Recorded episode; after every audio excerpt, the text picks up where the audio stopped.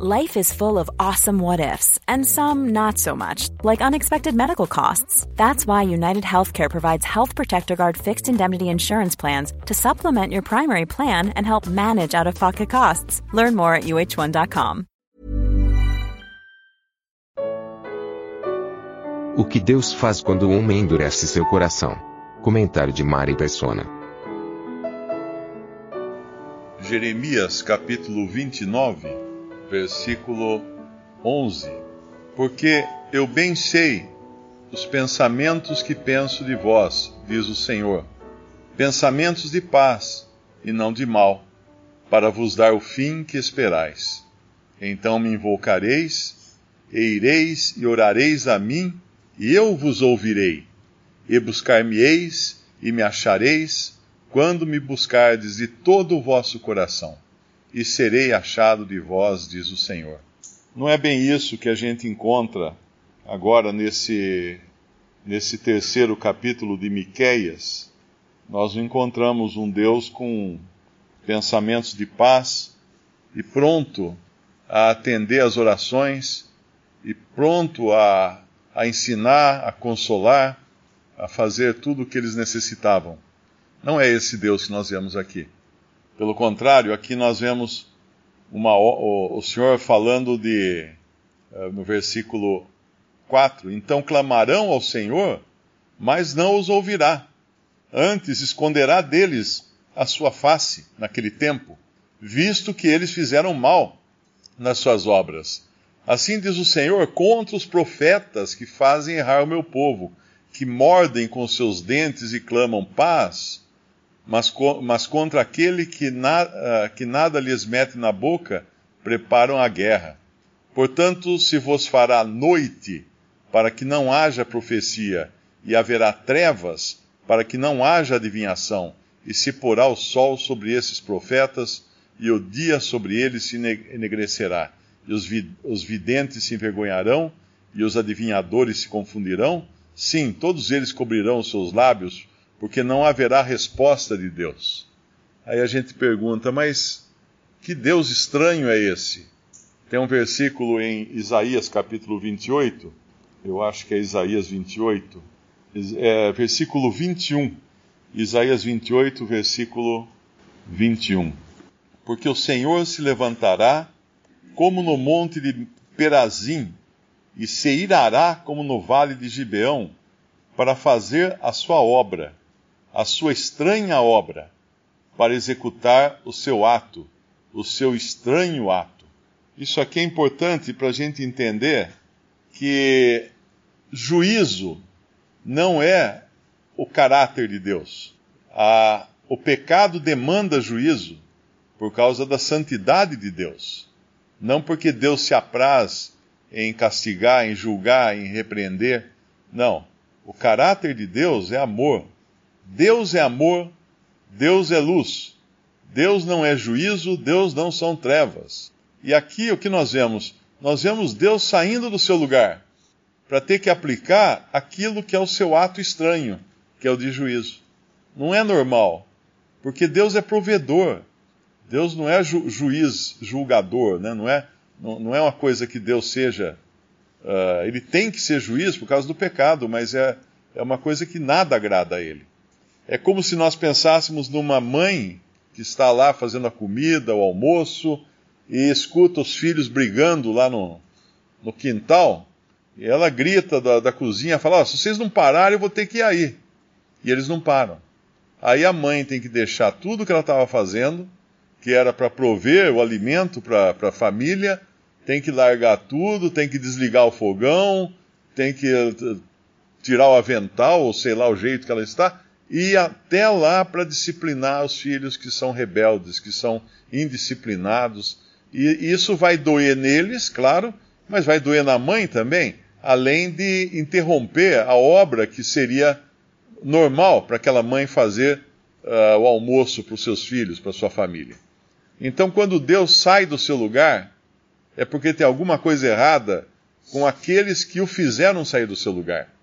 Quando Cristo veio ao mundo, ele veio ao mundo para salvar pecadores. Deus, Deus enviou o seu filho ao mundo para salvar pecadores. E ele veio para sofrer um juízo, o juízo de Deus, que foi a mais, a mais estranha obra que poderia ter acontecido. O Filho de Deus na cruz do Calvário. Enquanto todos os pecadores serão julgados, sofrerão o juízo eterno, serão lançados no lago de fogo depois da morte, eles morrem sem arrependimento, sem salvação, uh, permanecem no, no estado de morte, na condição de morte, que a Bíblia chama de Hades, já sofrendo a separação de Deus, mas de maneira alguma arrependidos dos seus pecados, porque eles não querem, uh, não querem se encontrar com Deus. E aí no final receberão de volta os seus corpos para serem lançados no lago de fogo. Os seus pecados serão, os livros serão abertos, eles serão julgados segundo as suas obras, e o Senhor então vai lançá-los vivos com seus corpos no lago de fogo, que, que, que permanece eternamente. Agora, nada disso é, é do caráter de Deus. Castigar. O Senhor não tem prazer na morte do ímpio, mas que ele se arrependa, diz um versículo num dos profetas. E ele não tem prazer nenhum no que ele vai fazer aqui. Mas veja o que eles estavam fazendo. Versículo 2 de, de Miqueias 3, eh, versículo 1, mais, mais disse eu, ouvi agora vós chefes de Jacó, e vós príncipes da casa de Israel, não é a vós que pertence saber o direito? Ou seja, se vocês são os chefes da casa de Israel, se vocês são os juízes, se vocês devem dar o exemplo, se vocês são aqueles que devem servir de guias para o povo, porque Deus coloca as autoridades como guia para o povo. Lá quando, quando, quando o Senhor colocou os luzeiros no céu, lá em Gênesis, uh, disse que seriam como guias, ou teriam a função de guias. Aliás, ali aquela passagem de Gênesis 14, 1, 14, muitos pensam que fala da criação uh, do Sol, da Lua e das estrelas, mas é um engano pensar assim, porque o Sol, a Lua e as estrelas já tinham sido criados lá no versículo 1, quando uh, criou Deus os céus e a terra. Ali no versículo 14 de Gênesis, ele vai colocar ou designar o Sol, a luz, a Lua e as estrelas como guias, como uh, luzeiros, para dar direção a, ao mundo, aos homens e também às estações, porque ali começam as estações. Começa verão, primavera, verão, outono, inverno, tudo vai ser comandado uh, pelo Sol, pela Lua e pelas estrelas. E, e, esses guias depois são repetidos lá em. e vão até em Apocalipse, nós vamos ver novamente em Apocalipse que as estrelas caem do céu, ou seja, todos os poderes e autoridades que Deus tinha estabelecido uh, de, são, são destronados, né? são, perdem a sua função. E aqui é o que acontece com Israel, com a casa de Israel aqueles que deviam servir de guias, no versículo 2: Vós que aborreceis o bem e amais o mal, que arrancais a pele de cima deles e a sua carne de cima dos seus ossos, e que comeis a carne do meu povo, e lhes arrancais a pele, e lhes esmiuçais os ossos, e os repartis como para a panela e como carne do meio do caldeirão. É claro que Deus precisa agir então com uma estranha obra porque eles estão pedindo isso. E aí entra essa estranha obra de Deus. É, é muito solene nós pensarmos que o mesmo caminho que a cristandade tomou, ou melhor, que Israel tomou, é o mesmo que a cristandade tomou. Quando nós abrimos lá em, em 2 Timóteo, no capítulo 2 de 2 Timóteo, muitos leem isso aqui pensando no mundo pagão ou no mundo incrédulo, nas pessoas sem Deus. Mas na realidade, o capítulo 2, o capítulo 3, melhor dizendo, de, de 2 Timóteo, é a continuação do assunto que ele vinha tratando no capítulo 1. No capítulo 2, perdão. 2 Timóteo 2. Em 2 Timóteo 2, ele vai falar da casa de Deus, onde há vasos para honra e vasos para desonra. Então ele está falando do, da esfera do testemunho cristão neste mundo. E quando ele passa para o, o capítulo 3, uh, ah, depois do versículo 26 do capítulo 2, fala tornarem a despertar, desprendendo-se dos laços do diabo, em cuja vontade estão presos. E no capítulo 3, sabe, porém, isso, que nos últimos dias sobrevirão tempos trabalhosos, porque haverá homens, que homens? Os homens cristãos da grande casa, em que foi transformada aquela que devia ser coluna e firmeza da verdade, foi transformada numa grande casa onde há vasos para honra e para desonra, e esses homens estão como? Nos últimos dias. Ah, algumas, algumas passagens nos falam dos últimos tempos, mas nós vemos aqui a derradeira hora, que são os últimos dias. Haverá homens amantes de si mesmo, avarentos, ou seja, com amor ao dinheiro, ávidos por dinheiro, presunçosos, ou seja, ou seja jactanciosos, uh, dizendo que são grande, grande coisa, soberbos, blasfemos, desobedientes a pais e mães, ou seja, que perderam toda a noção de autoridade, não têm noção do que sejam autoridades instituídas por Deus, ingratos, profanos, sem afeto natural. O que é sem afeto natural? Até mesmo o afeto que os animais têm, que é o afeto instintivo.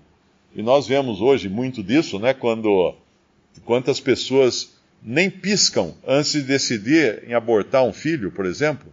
Eu me lembro no tempo de faculdade, tinha uma colega que a irmã dela ia se casar e, e a irmã dela ficou grávida inesperadamente, já estava marcada a festa, marcada a viagem para a Europa e tudo mais.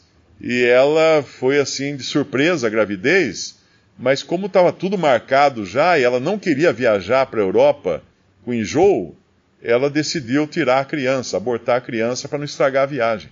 Então o que é isso? É uma pessoa sem afeto natural. Um animal não faria isso, mas um homem acaba fazendo, uma mulher, um homem. Irreconciliáveis, caluniadores, incontinentes, cruéis, sem amor para com os bons, traidores, obstinados, orgulhosos, mais amigos dos deleites do que amigos de Deus, tendo aparência de piedade, só aparência, a voz mansa, toda a pose, mas negando a eficácia dela. Desses afasta-te. E aí vem o que está falando lá em Miqueias, que estava acontecendo em Israel. Porque desse número são os que introduzem pelas casas, levam cativas mulheres nécias, carregadas de pecados, levadas de vários desejos ou concupiscências, que aprendem sempre, nunca podem, nunca podem chegar ao conhecimento da verdade. O que, o que eles vão fazer na casa dessas mulheres cativas? Espoliá-las, comer a gordura, que é o que fala lá no nosso capítulo de, de Efésios, de, de, perdão, de Miqueias, quando está falando da, da expoliação que esses que esses líderes do povo, que seriam mais ou menos esses mesmos da cristandade de, de 2 Timóteo 3, entrando, uh, comendo a carne do povo, no versículo 3, arrancando a pele, esmiuçando, esmiuçando os ossos. Ou seja, para fazer isso, Deus precisa sair do seu lugar. Para ir lá, ele tem que parar de fazer o que ele está fazendo, que é trabalhar em graça, em misericórdia, em amor, como provedor, ser luz, e tem, lá, tem que ir lá e agir com trevas, agir com, com uh, fechar, a, a, fechar o céu para eles, não responder para eles. E é isso que vai acontecer também no final dessa cristandade corrupta, quando Deus fechar o céu também para ela. Quando depois de arrebatar todos os que são seus, a sua igreja, para o céu, ele, ele dará ao, àqueles que não quiseram receber a verdade, não creram em Cristo, dará aquilo que eles querem. Dará o homem de, de prodígios e também deixará esse mundo em trevas, do jeito que eles merecem receber. Nós sabemos que Saul quando ele se negou a escutar a voz do Senhor, o que aconteceu com ele? O Senhor não respondeu mais. O Senhor não respondeu. A pior coisa que pode acontecer, mesmo a um cristão, é ele ser tão teimoso, ele ser tão rebelde, uh, procurar tanto fazer a sua própria vontade, que aí quando ele orar, Deus não responde. Fecha, fecha a porta do céu para ele. Não responde, porque não, não resta mais nada para fazer com ele. Uh, tem um versículo que fala: uh, o homem que muitas vezes é repreendido uh, será quebrantado. Eu acho que é alguma coisa assim que fala o versículo. O homem que muitas vezes é, é repreendido será quebrantado sem que haja solução. Eu não, não lembro exatamente as palavras disso. Mas é aquele que endurece. Nós vemos, nós vemos muita, muitos casos na palavra de Deus de pessoas que endureceram o seu coração. Na maioria das vezes são incrédulos, são o Faraó e outros. Eh, Deus então não pôde agir mais com graça para com eles. Teve que agir em juízo.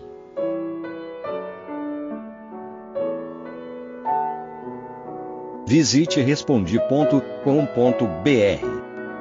Visite também 3minutos.net.